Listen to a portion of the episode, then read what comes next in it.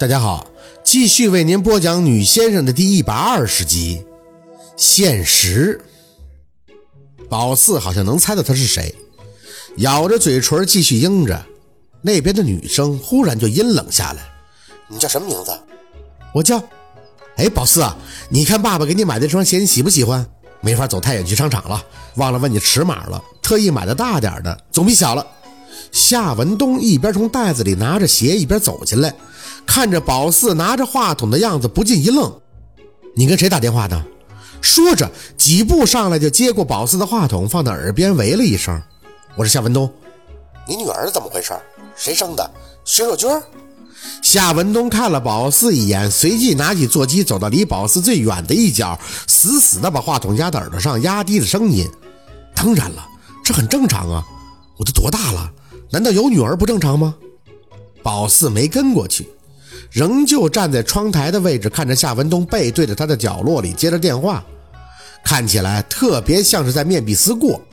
好了，事情都过去了，好吗？我们是朋友，我为什么要骗你呢？你知道我们结婚十年，不是吗？行了，我知道你在忙，你先忙工作吧，我会做好自己的本职工作的。但是我家事儿你不要多问。就这样，挂了啊。等着他捋着电话线把座机放回来，宝四才压着声音张口。他说：“你要出国了，要去哪里？去多久啊？”夏文东的脸色有些难看。宝四，下次记住不要随便接别人电话，明白了吗？可是他一直在想，你是要出国了吗？要走了，走几年啊？夏文东脸色绷了绷，拿出一双白色的拉带皮鞋递给宝四：“来试试，我还给你买了一双花边的袜子，我看城里小姑娘都这么穿，很漂亮。”宝四没接鞋。直眼看着夏文东的脸，你不是说你很爱妈妈吗？可是你要走了，你还骗我说我什么时候都可以回来住的。夏文东像是被宝四烦到了，鞋子猛地往他身前一撇，吓得宝四一个机灵，本能的就靠近身后的墙壁。你是要打我吗？宝四，你……夏文东强压着怒火看着宝四，大人有没有教过你要懂礼貌？知不知道什么能动，什么不能动？这电话是你能动的吗？是你能接的吗？你为什么要接呢？你怕别人知道你有孩子吗？宝四抬高音量看着他，你就说我不会烦你就好了。我知道你不是真心喜欢我的，你要是怕我会耽误你的事情，那我就再也不会来找你了。宝四，夏文东大喊一声，瞪向宝四，光的反射让他戴着的镜片不停的来回闪烁。我不是讨厌你，我只是不喜欢你询问过多大人的事情，以及去接别人的电话。你要知道，你的本分就是学习，做一个孩子，而不是窥探大人的私生活。你明白吗？我知道我不应该接电话。宝四也扯着脖子叫唤，可是他一直在想，也没有给我说话的时间。他就说了：“我不是故意的，我只是想知道你为什么要走，你是不是真的不爱妈妈了？就这么简单。”我是很喜欢撒谎的，可是我有时候也觉得撒谎很累。不要所有的事情都撒谎，也不要因为我是小孩子你们就骗我。你要是不喜欢我妈妈，喜欢上别人了就明说呀，我不会怪你的。可你不要朝我喊，是电话里那个女人惹得你生气，不是我惹得你生气。那个女人肯定是陆生朗他妈，宝四就是有那种预感去肯定。怎么？难不成他就跟着医院里那个导诊姐姐似的，一直以为夏文东没孩子？喊得多了，宝四有些缺氧，好不容易停止流泪的眼睛又有些发红。我不恨你和妈妈，为什么一直不来接我？也不想让自己去讨厌你们不来看我。可是我不想被你们骗。你们要是觉得我麻烦，就直说，我不会打扰你们的。我只是不喜欢一见面的时候听你们讲说你们很想我，很喜欢我的话，太假了。我。我要回姥姥那里。说着，宝四弯腰捡起他扔在地上的鞋，真的大了很多，不过总比他的凉鞋好穿。谢谢你给我买的鞋啊！以后我不会再来找你了，也不会再烦你了。宝四，夏文东那股莫名的怒火似乎终于消散了，带着那么一丝愧疚地看着宝四：“我从来没有跟你说过谎，我很爱你的妈妈。”可是我也想努力的工作呀，只有这样才能给你创造优越的生活，你明白吗？宝四不明白，都离婚了，若君连给凤年治病的钱都不用他的，怎么可能以后还花他的钱呢？宝四，别生爸爸的气啊！爸爸刚才就是很生气，你动电话，我我是我错了。宝四做了个深呼吸，看向他，我不会多嘴的。你出国的事儿我不说，这个你妈妈是知道的，她知道我出去几年学习。那这家医院的院长也要去国外吗？你们是要在一起吗？夏文东有些惊讶。宝四，你，我是年纪不大，可我想我该懂的都懂。宝四没什么精神的张嘴，爸，他肯定不会喜欢我的。夏文东对宝四的反应有些无奈。宝四，爸爸跟你姥姥讲过，我来这家医院的确是认识院长，但不是你们想的。宝四低下头，嘴里轻声的念叨：“我见过村里人离婚，没什么大不了的。他们说，离婚就是两个人不合适了，过不下去了。韩林他妈离婚以后，也给韩林找过后爸，只不过韩林很不喜欢，最后去他亲爸爸那里了。我比韩林强的地方就是，我谁那儿都不用去，只要在姥姥身边就好了。本来宝四有一晚是跟凤年讲了，说要留在这里的。”结果凤年不同意，他说他看不到宝四会想，不让宝四离他远了。宝四说怕克到他，凤年说他不怕，没开窍的时候他都不怕，开了窍就更没什么事儿了。现在宝四看来真是不能留了，留在这里，夏文东要出国，兴许还要给他找个后妈，而若君呢，他连房子都卖了。宝四想，要是自己真在这儿，是不是会给妈妈添麻烦呢？好像也真没有什么让宝四留下来的理由了。虽然他本身就不太想留下。夏文东用力地揉了揉鼻梁，看着宝四叹气：“哎，宝四，你听爸爸讲，很多事不是你想的那么简单的。爸爸也是为了你呀，为了你妈妈，希望你们都能有个好生活。有一点我可以向你保证，爸爸跟你讲的爱你，还有爱你妈妈，都不是骗你的。爸爸真的是爱你们的。”坐夏文东车回去的一路，宝四都没有多说话，感觉多说了也没用。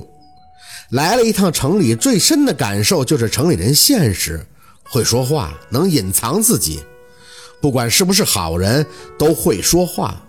不知道哪句是真，也分不清哪句是假。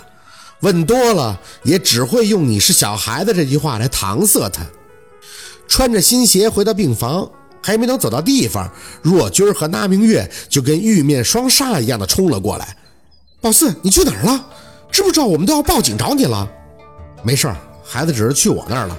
我给了他一条项链，他说爸妈不让他收，想给我送回去，就自己找我去了。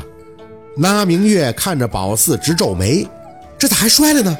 看这玻璃盖都卡秃噜皮了，看看这胳膊肘也是。宝四，你知不知道你老急得都要起来去找你了？你说吓死我们你！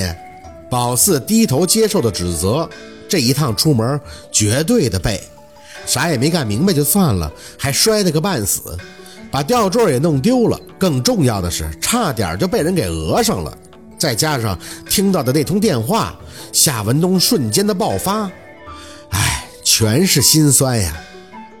没事儿，别怪孩子了，是我不好，没照顾好他。不过这也只是皮外伤，应该不会留疤的。夏文东说着，还拉了一下若军儿：“你过来，若军儿，我有几句话要问你。”若军儿有些抵触：“你就在这说吧。”你过来。夏文东却很坚持：“这个我一定要单独跟你聊聊。”等到若军儿跟他走远了，那明月也把宝四拉进了病房。果不其然，凤年一见宝四，也是一副要掐死他的样子。你说你个孩子咋这么不听话呀？自己瞎跑啥呀？你看你卡的鞋呢？鞋也卡丢了，坏了。提到那鞋，宝四还是来气，再也不穿塑料凉鞋了。底儿是软的，跑跑自己就卷了，要不然也不能摔这么惨呀。你说你让我说你什么好？我要是不打你，我妈。那明月小声的在旁边提醒，他真是像你说的去县海医院了，去找妹夫了。凤眼咬牙，我就知道。他这一天打的啥算盘，我还不明白吗？上午坐在那儿假装模式的写作业，就跟屁股上长刺儿似的，瞅着机会就跑了。他，我咋告诉你的？我说没说让你别去县雅医院？妹夫还说他去还啥项链。那明月在旁边道明缘由，说是昨天给他个项链，宝四知道你不能让他要，特意去给还的。屁项链，听着扯犊子！我给他伺候大的，他那点花花肠子我还不知道。薛宝四，你等着啊，你等着你妈走的。我你你今天不给我说清楚，你看我不打断你腿的。那明月撇嘴，妈打啥呀？你看他自己卡的都这样了，肯定是吃了亏了呀。说话间，若君进来了，冷着脸上来就问宝四：“宝四，你知道那个县医院的院长？”“啊，我谁跟你说这些的？谁告诉你我跟你爸离婚是跟那个院长有关的？”宝四站在原地不敢吱声，只听着若君继续质问：“谁让你自己跑去新雅医院的？你丢了怎么办？”若若君啊，你得了，妹夫跟你说啥了呀？若君脸色难看的要命。